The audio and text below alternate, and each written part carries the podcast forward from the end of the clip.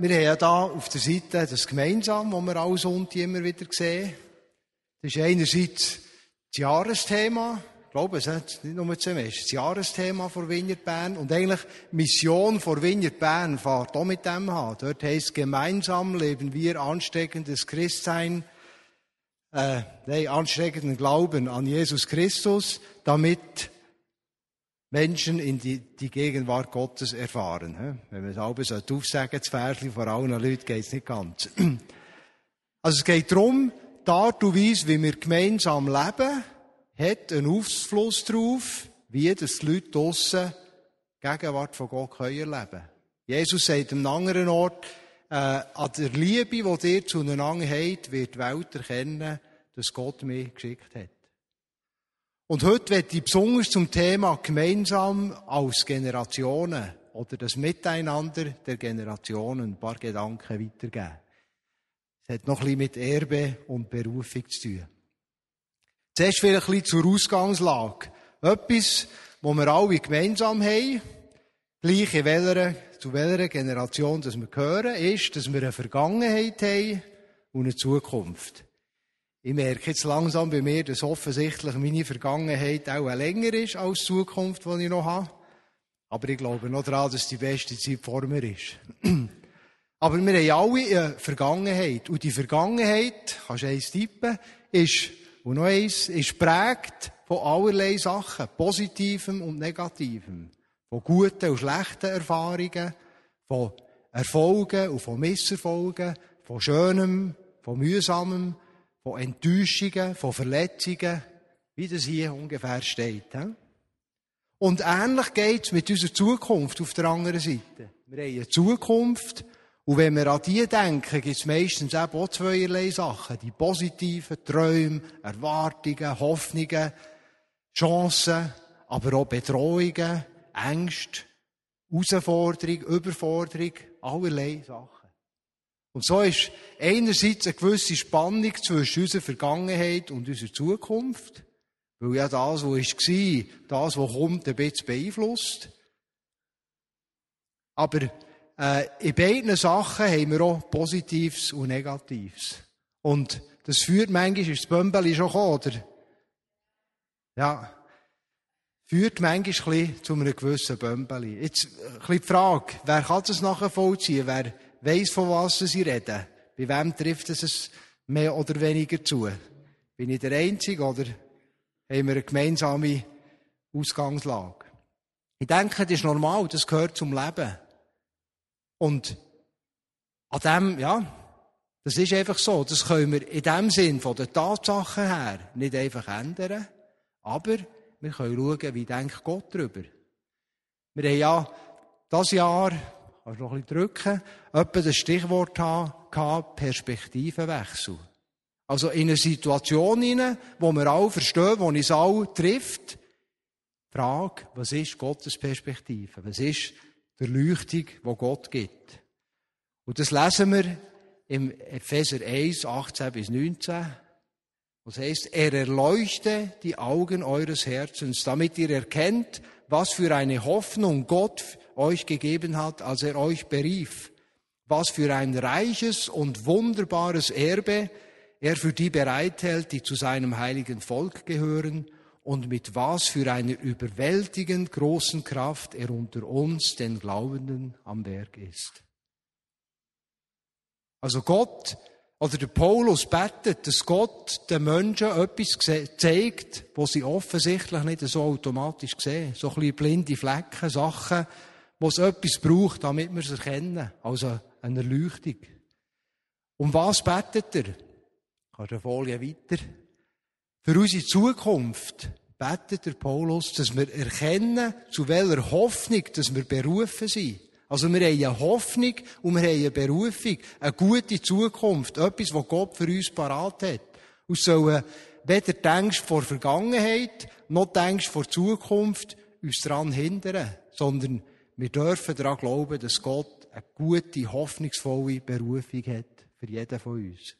Und auf der anderen Seite, für die Vergangenheit, betet der Paulus, dass wir erkennen, was für ein reiches und wunderbares Erbe das wir haben. Also, Unser Leben soll nicht geprägt sein, vor allem von den negativen Sachen der Vergangenheit, sondern Gott sagt, für jeden hat es ein reiches Erbe. Ein riesiges Thema, das ich ein paar Mal darüber muss predigen. Ich kann nur ein paar, zwei, drei Sachen heute Abend sagen. Aber das ist Perspektive, einerseits, wo Gott uns geben will. Und es ist schon mal gut, wenn wir ein bisschen neue Perspektiven sehen. Aber einfach etwas Neues hören oder etwas Neues begreifen, mit dem ist es nicht gemacht. Das Stärkste in dieser Verheißung, in diesem Gebet von Paulus ist, dass wir sollen erkennen, was für eine überwältigend große Kraft Gott hat, wo er an uns wirkt. Also, nicht nur eine neue Perspektive, sondern Gott sagt, meine Kraft, die Kraft, wo Jesus aus den Toten auferweckt hat, die Kraft wirkt in dir und in mir, um das Erbe zu erkennen von meiner Vergangenheit und um die Berufung und die Hoffnung und den Plan für die Zukunft zu erkennen. Das ist Gottes Perspektive für, für uns. Und das ist eigentlich eben eine zentrale Botschaft vom Christentum, wo man ja bekanntlich das Kreuz braucht als Zeichen. Das ist äh, ein Schatz, der im Kreuz verborgen ist, was darum geht, immer wieder im Alltag zu erleben. Das Kreuz ist nicht nur da für die Bekehrung, wo wir mal unsere Sünde als Kreuz haben können tun und wissen, Jesus hat ein neues Leben für uns parat. Sondern das Kreuz ist eine Kraft, oder was Jesus am Kreuz da hat, ist für uns eine Kraft, die Alltag neu uns weiterführt und in uns wirkt. Ein Gedanke noch zur Hoffnung und Berufung der nächsten Folie. Ein paar Verse später im Epheser, wo der Paulus so sagt, denn wir sind sein Werk geschaffen in Christus Jesus zu guten Werken. Oder in der anderen Übersetzung heißt es, wir sind sein Kunsthandwerk. Jeder ein Original gemacht von Gott, original und originell geschaffen. Für für eine gute Zukunft, für gute Werke, wo Gott im Voraus bereitet hat, damit wir drin leben sollen Also das heisst, dass Gott hat dich geschaffen, aber Gott hat auch für dich eine Zukunft, Werk, einen Sinn geschaffen, wo du drin kannst und sollst leben. Und es ist etwas, was optimal zu dir passt. Es ist der gleiche Gott, der endlos gut ist, der dich geschaffen hat und deine Bestimmung, also die passen zusammen. Auch wenn manchmal Sachen im Leben uns probieren einzuflüstern, dass Gottes Weg für uns daneben ist und nicht zu dem passt, wo wir sind. Oder wie es mir sehr häufig ist gegangen. Ich habe eigentlich geglaubt an Gottes Verheißung. Ich habe die schon als kleiner Bub gehört aus der Bibel. Und ich habe immer gedacht, Gottes Verheißung, Gottes Plan, der würde funktionieren, wenn ich so wäre, wie ich sein sollte. Aber weil ich ja schliesslich nicht so bin, wie ich sein sollte, sondern so bin, wie ich bin, dann längt es halt nicht. Und dann wird Gottes Plan und Gottes Absicht nie zur Erfüllung kommen. Bis ich begriffen habe, Gott ist Realist und Gott hat Nerven. Gott fällt dort an, wo ich bin. Gott kennt mich mit meinen Schwachheiten, mit meinem Versagen, mit dem, wo ich Verkehr gemacht habe, mit dem, wo andere an mir Verkehr gemacht haben. All das hat Gott einberechnet, wo er eine Zukunft, einen Plan, eine Berufung für dich und für mich geschaffen hat. Darum funktioniert es. Wir dürfen daran festhalten und uns dieser Kraft ausliefern, die uns weiterführt. Zu Erbe gäbe so wahnsinnig viele Sachen zu sagen. Ich beschränke mich auf ein Erlebnis, das für mich persönlich sehr wichtig ist. Am Anfang von meiner Zeit im Leitungsteam vor Vineyard haben wir auch erste Versuche gemacht mit Gemeindegründungen in Deutschland. Da ist gewisses eher ein bisschen die Hose, äh, wie man das auf Berndeutsch sagt. Und es hat etwa Zoff gegeben und Gestürme und Spannungen. Und irgendwie hat man mich mal dorthin geschickt, für ein probieren, schauen, ob es noch etwas zu retten gibt. Und wir sind gegangen dort, ohne Erfahrung, ohne Ausbildung. Bin mir ein bisschen überfordert vorgekommen. Bin her, bin wieder heimgefahren und gemerkt, hey, das ist gar nicht so schlecht rausgekommen. Irgendwie ist etwas passiert. Die Leute haben irgendwie, nicht alles perfekt gewesen, aber sie haben wieder geredet zusammen, es ist Frieden gekommen.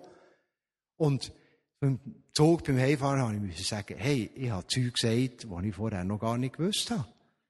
dachte, hey, das ist fein ein bisschen schlau gewesen, aber da hätte ich im Voraus nie dran gedacht. Und habe irgendwie gemerkt, da, da muss etwas sein, wo, wo grösser ist als ich. Nicht etwas, was ich gelernt habe, etwas, was ich kann. Und ich habe mich ein paar Mal gefragt, wie, wie könnte es kommen? Bis ich mal auf ein Ereignis oder eine Geschichte unserer Familie bekommen.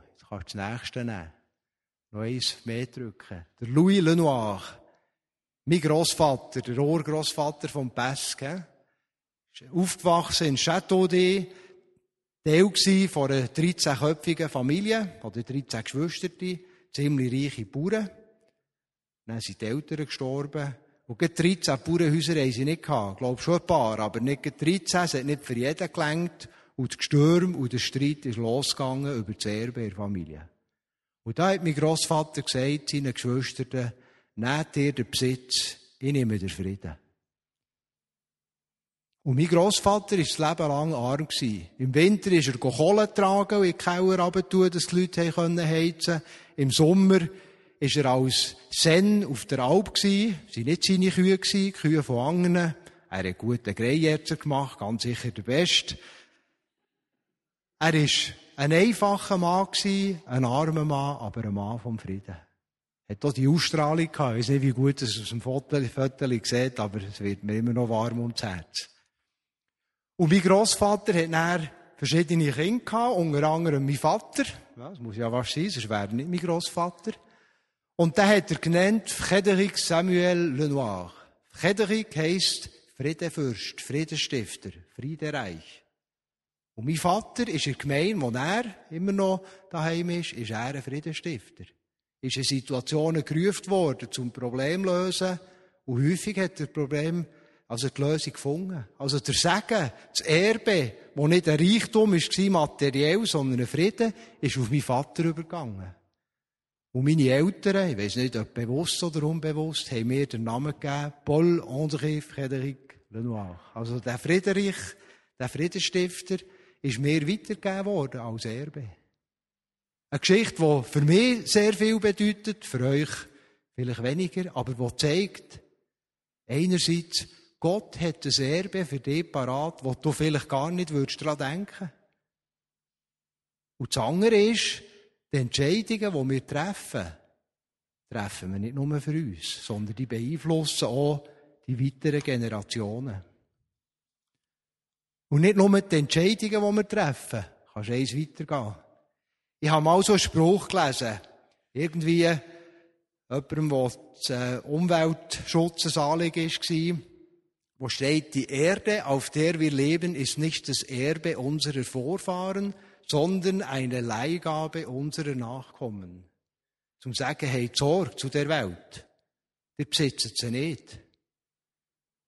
Und das hat mich sehr angesprochen. Ich dachte, eigentlich stimmt das nicht, nicht nur für unsere Welt. Es ist ja so, genau genommen, das, was wir als unseren Besitz anschauen, wo wir denken, das habe ich geerbt, das gehört mir.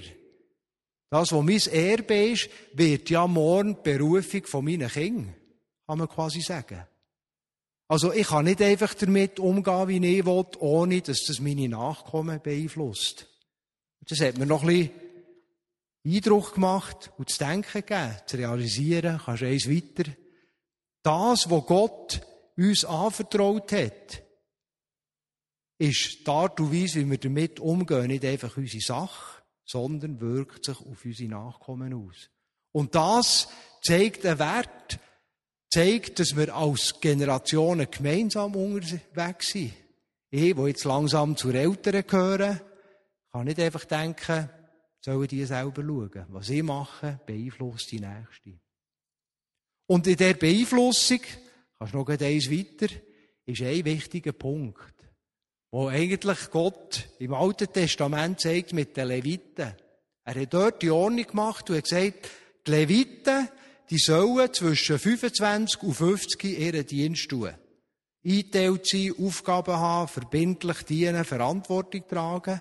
Und wenn sie mal 50 sind, dann sollen sie aufhören, nicht einfach nicht mehr machen, aber sie sollen nicht mehr für die Arbeiten eingeteilt werden, sondern dann sollen sie den Jüngeren helfen. Also eigentlich sagt Gott hier, es gibt drei Phasen im Leben.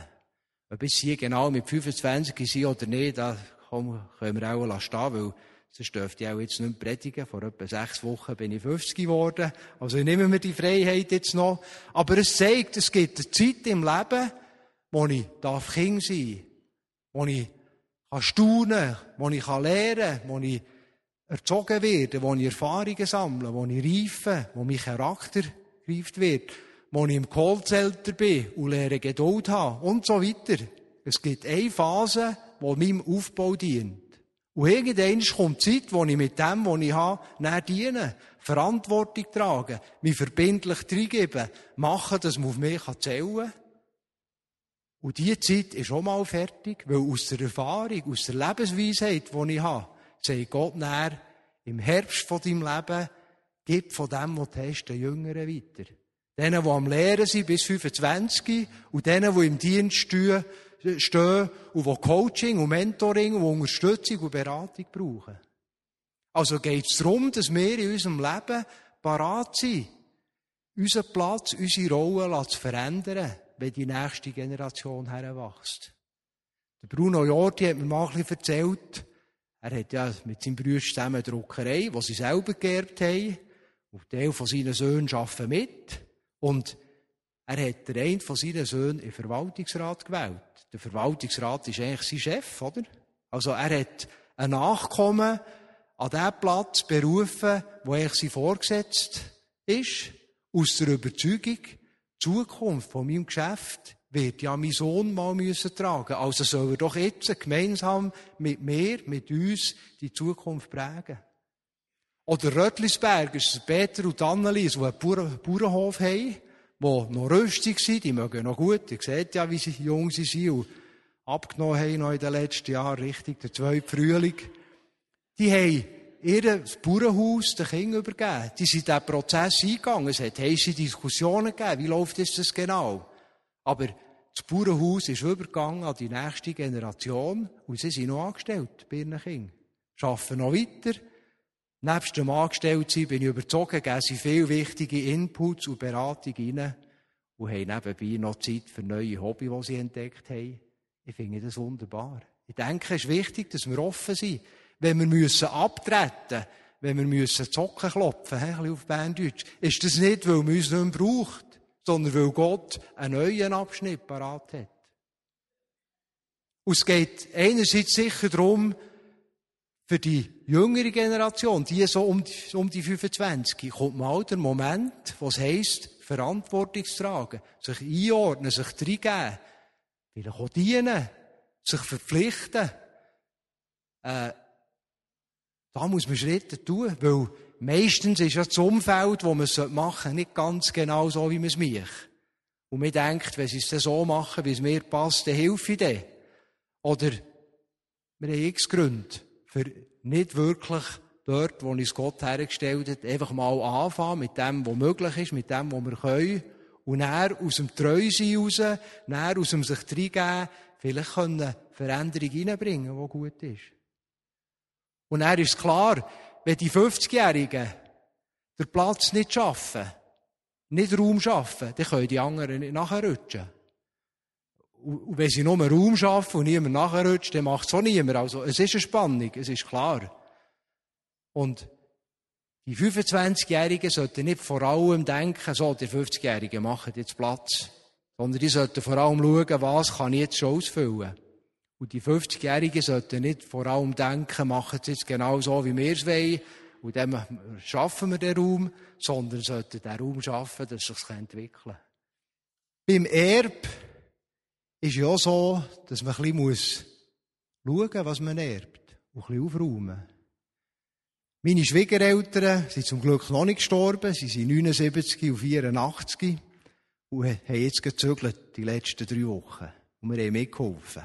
Und wir haben einen Einblick bekommen in das, was wir mal werden erben. Äh, gewisses haben wir schon bekommen und liegt schon daheim zur Verteilung. Gewisse Sachen geben wir dann schon der nächsten Generation weiter, also gute Sachen. Viele Sachen hat die Kehrichtverbrennung geerbt, weil wir es wirklich nicht mehr können brauchen Viele Sachen hat man zuerst fein ein bisschen intensiv müssen entstauben und putzen, dass wir überhaupt reinschauen können, was es ist.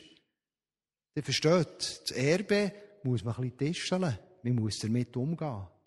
Man muss Vergangenheit ein bisschen aufräumen, bildlich gesprochen. Ich weiß nicht mehr, vor wie vielen Jahren, vielleicht etwa zehn Jahren, habe ich mal wirklich wie eine Erkenntnis gehabt. Ich habe gemerkt, meine Kinder brauchen mal Heilung von mir als Vater. Auf einem Weg war es schmerzhaft, das zu realisieren.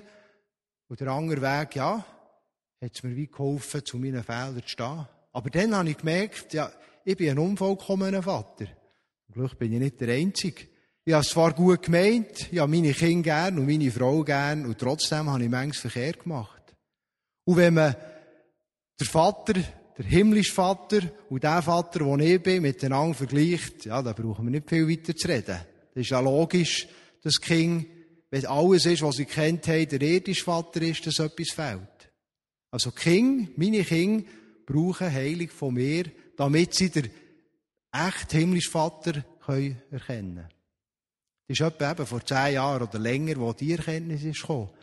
Und ich weiß nicht, ob es letztes Herbst war oder Anfangs dieses Jahr, habe ich plötzlich wie etwas Zweites realisiert. Gemerkt, wir als Familie mit unseren Kindern werden auch nicht mehr so lange in diesem Rahmen zusammen sein. Es kommt sicher gleich mal die Zeit, wo der Erste auszieht.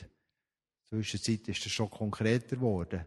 Aber, als ich dann, ja, Gott dazu in uns geredet hat und gesagt, schafft doch Raum, dass noch Zeug kann aufgeräumt werden in eurer Familie, bevor sie auseinandergeht.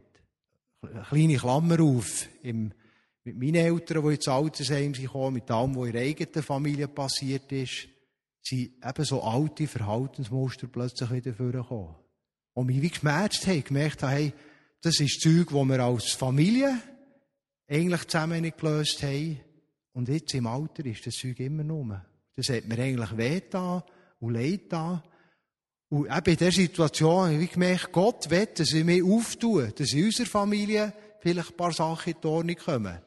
Ich habe zu viel Verkehr gemacht, als dass wir das alles aufräumen können. Aber zumindest Raum schaffen, dass wir vielleicht über gewisse Verhaltensmuster reden können. Hat ja jede Familie so Knöpfe, oder? Und wenn man zwei, drei von denen drückt, dann hornet zu tut zu, dann ist nicht schön. Und dann ist vielleicht schon mal gut, wenn man als Familie zusammenhockt und sagt, hey, äh, ja, was machen wir aus dem? Und wir sind zusammengekocht, haben das mit den Kindern geteilt und gesagt, wir, wir haben die Vision, dass noch etwas, bevor der vorgeht, passiert.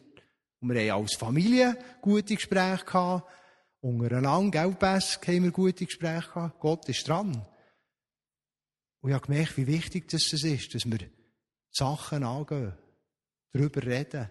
Und eben, wie wir es vorher gesagt haben, die Kraft von Jesus, die in uns wirkt, die beanspruchen. Für den Schaden, den wir angerichtet haben. Für die Verletzung, die wir haben. Für den Schmerz, für die Fehler. Und genau gleich gilt es für die Wiener Bern. Die Wiener Bern braucht mal Heilung von ihren Leitern. Versteht ihr, wie ich meine? Das Gleiche wie ich als Vater bin nicht vollkommen gewesen. Und meine Unvollkommenheit hat Schmerz bereitet in meiner Familie. Und wenn wir Leiter sind, sei das von einer Firma, von einer Gemeinde, von sonst irgendetwas, sind wir ja genau gleich unvollkommen. Und machen Fehler. Und verletzen Leute und enttäuschen Leute. Das kann man gar nicht vermeiden. Aber genau für das ist ja Jesus gestorben. Er ist der, der Heilung bringt, der Veränderung bringt, der Vergebung will, der Kraft hat, dass unser Schaden nicht ein bleibender Schaden ist, sondern dass wir freigesetzt sind für die Zukunft. Aber das ist wichtig, dass wir das zulassen. Ich habe selber gewisse Situationen in Wiener Bern, wo ich auf einen Weg ehrlich muss sagen, ich weiß heute nicht mehr genau, was passiert ist. Denn ich weiß einfach, mit gewissen Leuten ist an einem gewissen Punkt die Temperatur vor Beziehung kühler geworden. Gewisse sind nicht mehr wingert. Und was ich aber auch gesehen habe, oder was ich da gesehen ist vielleicht zu fest gesagt, aber ein bisschen weit wahrgenommen habe, gewisse Konflikte von mir oder wo ich davon weiss, haben sich plötzlich multipliziert oder vererbt in die neue Generation. Die nächste Generation, die im Alter von unseren Kindern, haben in gewissen Situationen Mühe miteinander. Eigentlich gar nicht unbedingt, weil sie Mühe hätten, sondern weil etwas, sie vielleicht daheim am Tisch jemand gehört haben, was war. Versteht ihr? Konflikte von den Eltern, die die Kinder mitbekommen, die dann in der nächsten Generation weitergehen, wenn man, nicht damit, wenn man nicht damit umgeht. Und da ist eine Stelle vom Hebräer, die mich sehr wichtig dünkt, die uns herausfordert. Wo der Schreiber sagt, bemüht euch mit ganzer Kraft, Frieden zu suchen mit allen. Und richtet euch in allem nach Gottes Willen aus, denn ohne ein geheiligtes Leben wird niemand den Herrn sehen. Achtet darauf, dass niemand sich selbst von Gottes Gnade ausschließt. Lasst nicht zu, dass aus einer bitteren Wurzel eine Giftpflanze hervor, hervorwächst, die Unheil anrichtet, sonst wird am Ende noch die ganze Gemeinde in Mitleidenschaft gezogen. Hey, ein, ernstes Wort. Also es fährt damit an, dass er soll den Frieden suchen und die Veränderung. In einer anderen Übersetzung heisst, jagt dem Frieden nach. Also der säckelt sonst davon, der Frieden, wenn wir ihm nicht nachjagen. Versteht ihr? Frieden ist nicht etwas, das selber kommt. Ist nicht etwas, wo wir einfach warten können und irgendwie am Pfingsten kommt er oben runter. Sondern Frieden ist etwas, wo wir uns darum bemühen müssen. Wo wir müssen vielleicht anfangen mit Vergehen, vielleicht anfangen mit einem Gespräch, vielleicht nach zehn Jahren für etwas, das nicht gelöst ist, sagen, ich weiss selber nicht mehr, was eigentlich war, aber ich weiss, dass noch etwas zurückgeblieben ist. Wir wollen doch vorwärts schauen. Wir wollen doch den Frieden, die Vergebung, die Heilung, die Gott parat hat, in Anspruch nehmen und nicht zulassen, dass es unsere Beziehung und womöglich noch die von unseren Nachkommen stört oder schlecht beeinflusst. In Vineyard ist ein neues Pflänzchen am Wachsen. Merkt ihr's? Ich meine, ich merke es als Vater von Kindern, die etwas Neues erleben mit Gott. Ich höre es von anderen. Es, es wächst neue Pflanze. Gott hat etwas Neues vor. Und da spielt die neue Generation eine wichtige Rolle. Aber die neue Pflanze wäre bedroht, wenn aus bitteren Wurzeln Giftpflanzen entstehen. In unserer Mitte. Versteht ihr? Also die Art und Weise, wie wir umgehen mit unserer Vergangenheit, die Art und Weise, wie wir umgehen mit Konflikten, kann eine Bedrohung sein für das, was wächst, oder kann eben eine Förderung sein. Darum ist es noch ein bisschen wichtig, wie wir mit dem umgehen. Ich fasse ein bisschen zusammen. Wir haben die Verheißung, dass aus der Kraft Gottes es möglich ist, ein wunderbares Erbe immer tiefer zu entdecken und zu bereinigen und eine Zukunft, eine Hoffnung, eine Berufung, einen Plan, wo Gott mit uns hat. Gottes Absicht, Gottes Perspektive ist perfekt. Und der Weg dazu, wäre es noch die letzte Folie, ist, dass wir eben Kraft vom Kreuz beanspruchen. Wo einerseits Vergebung und Versöhnung ist. Vergebung sind immer zwei Seiten. Dass ich jemandem vergebe und dass ich um Vergebung bitte. Und die andere Seite die Heilung, dass Gott der Schaden, wo der falsche Umgang miteinander angerichtet hat, eigentlich repariert, verändert, heilt und es wieder gut macht. Noch eine Stelle, wo, wo ich keine Folie habe dazu, aber noch lesen will. Im Lukas 6, 36 heisst, wir sollen barmherzig sein, wie der Vater barmherzig ist. Wenn wir nicht verurteilen, wenn wir andere nicht verurteilen, wird auch Gott uns nicht verurteilen. Wenn wir andere nicht richten, wird Gott uns auch nicht richten. Wenn wir geben, wird Gott uns geben. Wenn wir vergeben, wird Gott uns vergeben. Ein überfließend gestopftes Maß. Und mit dem Maßstab, wie wir messen, wird Gott, wird Gott auch bei uns messen. Also stellen wir uns die Frage, wetten wir, dass Gott uns nicht richtet? Wetten wir, dass Gott uns nicht verdammt? Auch schon, hä? Banale Frage. Wetten wir, dass Gott grosszügig ist uns gegenüber? Uns gibt, uns vergibt? Selbstverständlich wetten wir das. Und der Weg dazu ist, dass wir Schritte tun, dass wir das Gleiche machen. Gott wird immer viel mehr antworten, als wir schaffen. Der kleine Versuch, den wir werden machen, ist meine Erfahrung, beantwortet Gott mit Riesengümp, wo er uns entgegenkommt und eingreift und hilft. Aber wir können nicht erwarten, dass Gott uns gegenüber so ist, wenn wir nicht bereit sind, uns zu verändern, auch so zu sein, anderen Menschen gegenüber. Versteht ihr? Also letztlich, wenn ich mich auftue für die Veränderung, mich auftue für das Verarbeiten vor Vergangenheit, mich auftue für einen Frieden, für Vergebung und das Vergeben, setze ich den Anger frei, wo ich nämlich so spinde, wenn ich ihm nicht vergebe, aber ich setze auch mehr frei. Also echt gibt es nur Gründe dazu, dass wir uns auftun. Weil Jesus am Kreuz ein vollkommenes Werk vollbracht hat, wo alles parat ist für uns. Also lassen wir doch nicht zu, dass irgendwie Stolz oder Verletzung oder was auch immer macht, dass wir im Streit verharren, im Unfrieden verharren, dass wir uns zurückziehen. Ja, manchmal sogar, dass wir unsere eigene Berufung begraben haben, weil wir denken, in diesem Umfeld gebe ich mich nicht mehr rein, die haben mich verletzt, die haben mich enttäuscht. Menschlich gesehen, verständlich. Aber in dem Sinne fatal für dich, weil wenn du freiwillig auf Gottes Berufung verzichtest, dich zurückziehst, dann wird Gott mit dir nicht weitergehen, als das, was du ihm zulässt. Also lass zu, dass Gottes Erbe, Gottes Berufung, Gottes Zukunft bei dir freigesetzt ist. Indem du die einfach auftust, dass Gott mit dir kann Schritte gehen auf dem Weg vom Frieden und vor Veränderung.